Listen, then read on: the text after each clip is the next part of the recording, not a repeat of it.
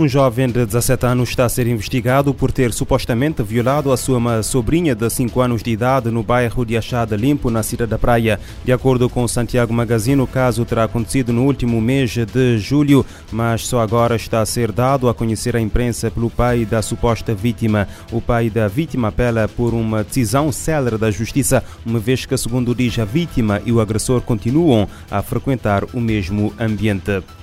Uma mulher foi violada a cada oito minutos, em média, e um total de 722 foram vítimas de homicídio no Brasil no primeiro semestre. Os dados foram divulgados esta segunda-feira pelo Fórum Brasileiro de Segurança Pública. De acordo com a mesma fonte, o número de mulheres vítimas de homicídio aumentou a 2,6% em relação ao mesmo período do ano passado e 14,4% a mais do que em 2000. 2019. Nos uh, primeiros seis meses do ano foram registradas 34 mil violações de raparigas e mulheres, um aumento de 14,9% em relação ao mesmo período do ano uh, passado. Além disso, 74% das denúncias de estupro envolveram vítimas consideradas vulneráveis, ou seja, menores de idade ou pessoas incapazes de dar consentimento por doença ou deficiência. A ministra das Mulheres do Brasil já reagiu a estes dados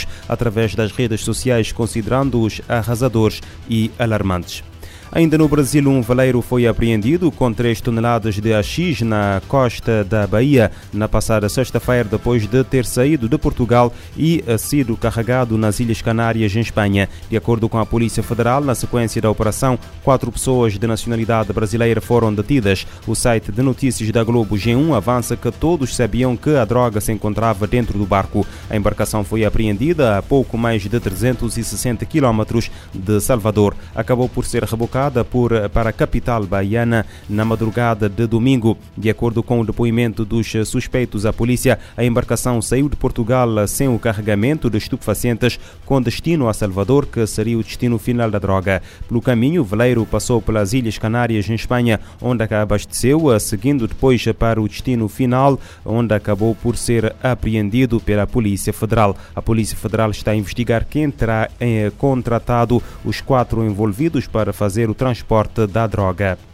Os combates entre as tropas israelitas e as forças do Hamas no norte da faixa de Gaza provocaram a fuga de mais uh, 200 mil pessoas para o sul do enclave nos últimos 10 dias. Informação avançada hoje pelo Gabinete Humanitário da ONU. O OSHA afirma que ainda, uh, que ainda uh, apenas um hospital do norte do território tem capacidade para tratar doentes. Alguns dos combates ocorrem em torno dos hospitais onde os doentes, os recém-nascidos e os médicos ficam retidos eh, sem eletricidade e com poucas eh, provisões. De acordo com o exército, nas últimas horas, a aviação israelita destruiu cerca de 200 alvos terroristas, enquanto as forças navais atacaram um campo militar utilizado pela unidade naval do Hamas para treino e armazenamento de armas. Israel reitera a acusação contra Hamas pela alegada utilização de hospitais como cobertura para os combatentes. Alega que o principal centro centro do comando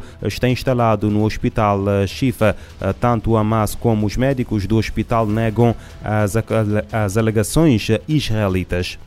Líderes mundiais estão reunidos até o dia 19 em Nairobi para discutir o tratado vinculativo sobre o Acordo Global para combater a poluição por plásticos. A produção anual de 430 milhões de toneladas de plástico e os, os custos até, de até 600 mil milhões de dólares anuais eh, destacam a urgência da ação. A afirmação feita pelo Programa das Nações Unidas para o Meio Ambiente. Negociadores se reúnem até domingo em Nairobi, no Quênia para uma série de conversas destinadas a criar um instrumento global legalmente vinculativo para acabar com a poluição por plásticos. As discussões, representando a terceira sessão do que é conhecido como Comitê de Negociação Internacional, ocorrem em meio a uma crise global de poluição por plásticos. Segundo o Programa das Nações Unidas para o Meio Ambiente, a humanidade produz cerca de 430 milhões de toneladas de plástico Anualmente, dois terços se tornam resíduos rapidamente, poluindo a terra, o mar e o ar e penetrando cada vez mais na cadeia alimentar humana.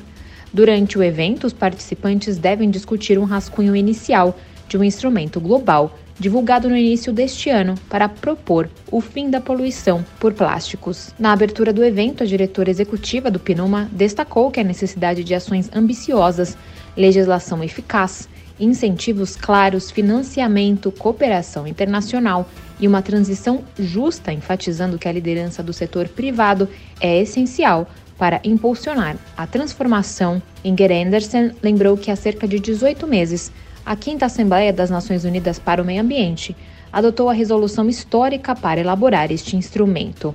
Ela pede que as negociações deste encontro reflitam o espírito de cooperação, consenso e ambição daquele momento. Para Anderson, o instrumento deve ser abrangente, abordando todo o ciclo de vida do plástico, desde a produção até o descarte. A chefe da agência da ONU enfatizou a necessidade de eliminar produtos plásticos desnecessários incluindo os de vida curta e de uso único. Da ONU News, em Nova York, Mayra Lopes. Os custos sociais e econômicos da poluição por plásticos variam entre 300 e 600 mil milhões de dólares por ano.